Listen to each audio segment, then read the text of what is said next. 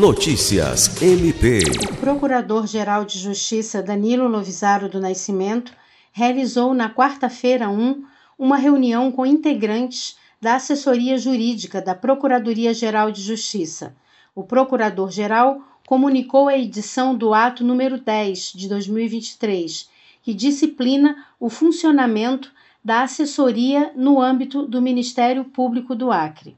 A assessoria jurídica é responsável por prestar assessoria técnico-jurídica ao gabinete do Procurador-Geral na análise dos processos judiciais, extrajudiciais e administrativos e outros serviços que sejam solicitados.